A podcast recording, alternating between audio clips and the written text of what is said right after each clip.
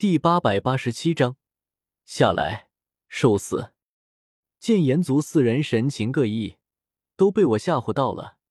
我微微松了口气。关于什么魂族想攻打炎族的事情，自然是我随口胡编的。七天尊也没有和我说过这些事情。诸位，魂族狼子野心，与其受制于人，不如先发制人。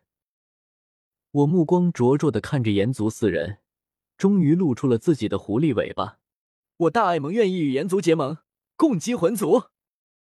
桃花眼男子有些不屑：“区区什么大爱盟，以前听都没听说过，也配和我炎族结盟？”我笑而不语，只默默从那戒中取出两块黑色玉铁，摆在桌上，正是古族送来的邀请函。桃花眼男子神情一滞，其余几人面色也郑重许多。两块玉铁就代表两位斗圣强者，古族不至于连这种事情都弄错。两位斗圣强者，即便是炎族也不可能完全不放在眼中。至少这大爱盟已经有了和炎族正面说话的资格。中年男子沉吟一声：“你想要什么？”这人倒是懂行。我眼睛眯了起来。击败魂殿和魂族后，魂殿在中州的地位由大爱盟取而代之。至于魂族手中的驼舍古地狱，在下院拱手让给贵族。炎族四人彼此相视一眼，都看到了眼中的惊讶。说实话，对中州炎族是看不上的。远古八族都有各自的小世界，经过一代代的拓宽融合，这些小世界面积极其庞大，而且都被远古八族精心经营过。这些远古八族的老巢中。天地能量极其充沛，圈养着许多珍禽异兽，甚至不少大世界已经灭绝的远古药材。这些小世界中依旧生长着许多小世界，确实是斗圣强者的牢笼。可若是经营的好，却也不失为一座世外桃源。远古八族在里面住的久了，哪里看得上无数势力打来打去、乱七八糟的中州？炎族四人绕开我和绿萝。彼此互相传音交流，都对这结盟很有兴趣。让出去炎族根本不在意的中州，就能换来两位斗圣盟友，还很有可能得到魂族手中的驼舍古地狱。这笔买卖不可谓不划算。炎族四人的传音渐渐停下，火炙偏头看向我，目光灵动：“你能做那两位斗圣强者的主吗？”我挑了挑眉。这是不相信我在大爱盟的地位。这件事情，其实在来古族之前，我就已经和两位斗圣老前辈说了。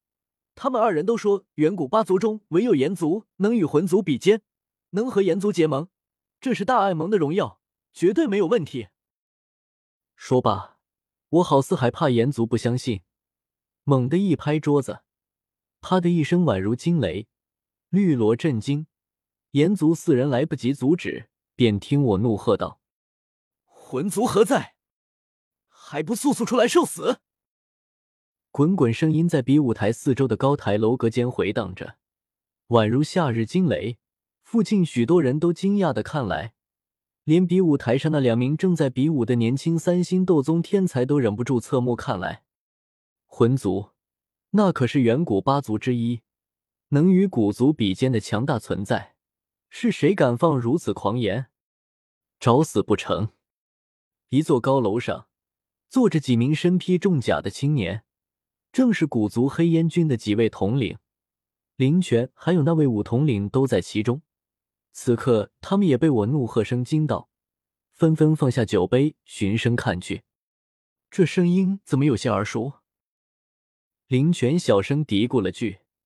然后便看到斜对角一座青岩砌成的高台上，一道青色人影一跃而下，在空中划出一道优美的弧线，潇洒无比的落在比武台上。纳兰叶，林泉眼睛瞪大，满脸惊愕，其余几人都很惊讶，互相疑问，才从林泉口中得知此人是谁。一名身披青色重甲的青年冷笑道：“他就是那个萧炎的倚仗。”林泉点点头，咬牙说道：“萧炎那下剑种不足挂齿，连我都不是对手，可这纳兰叶却凶悍的紧，而且他还捣鼓出了一个什么大爱盟，拥有两位斗圣强者坐镇，不好对付。哼，中州之人，不过是群跳梁小丑。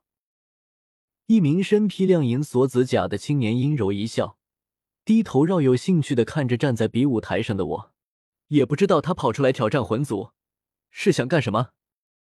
哦，听说他们和魂殿有大仇。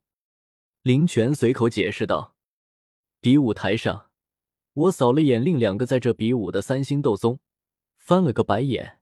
两位还傻站在这里干什么？还不快下去！”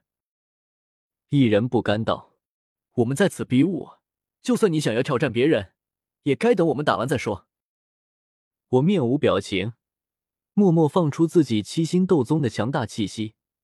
这两人顿时面色大变。他们放在中州也算是年轻俊杰，可和我一比就有些不够看了，颇为狼狈的溜下了比武台。我环视四周，比武台附近有一座座林立的高台楼阁，其上或三五成群，或十人八人聚在一起笑谈。此刻目光却都落在了我身上，眼中惊疑不定，不知道我想干什么，还能干什么？向新任的主子表忠心呗。我心里嘀咕了几句，然后抬头大声道：“炎族盟友，大爱蒙纳兰叶在此，魂族之人何在？还不速速出来受死！”滚滚声音若惊雷，向四面八方席卷而去。不仅是比武台附近，整座古圣城内似乎都能听到我的大喝。片刻后，一道阴森的声音悠悠响起：“谁在呼喊我族之名？”远处天空忽然出现三道身影，他们笼罩在黑色斗篷下，看不清身形和容貌，正联袂朝比武台这边飞来，周身黑雾滚滚涌动，气势汹汹。三人之中，那位守者低头看向我，透过黑雾，我勉强能看到大兜帽下露出的半张苍白而削瘦的脸庞，皮肤倒是并不苍老，估计是个年轻人。就是你，妄言要我族出来受死！黑袍年轻人阴冷的声音在比武台周遭回荡着，许多人都忍不住打了个寒战，满脸恐惧的望着飞在半空中的三道黑袍人影。光是一个魂殿就压制了中州各方势力数千年之久，魂殿背后的魂族又该有多可怕？我却毫无惧意，指了指脚下厚重的比武台。声音干净有力，下来受死！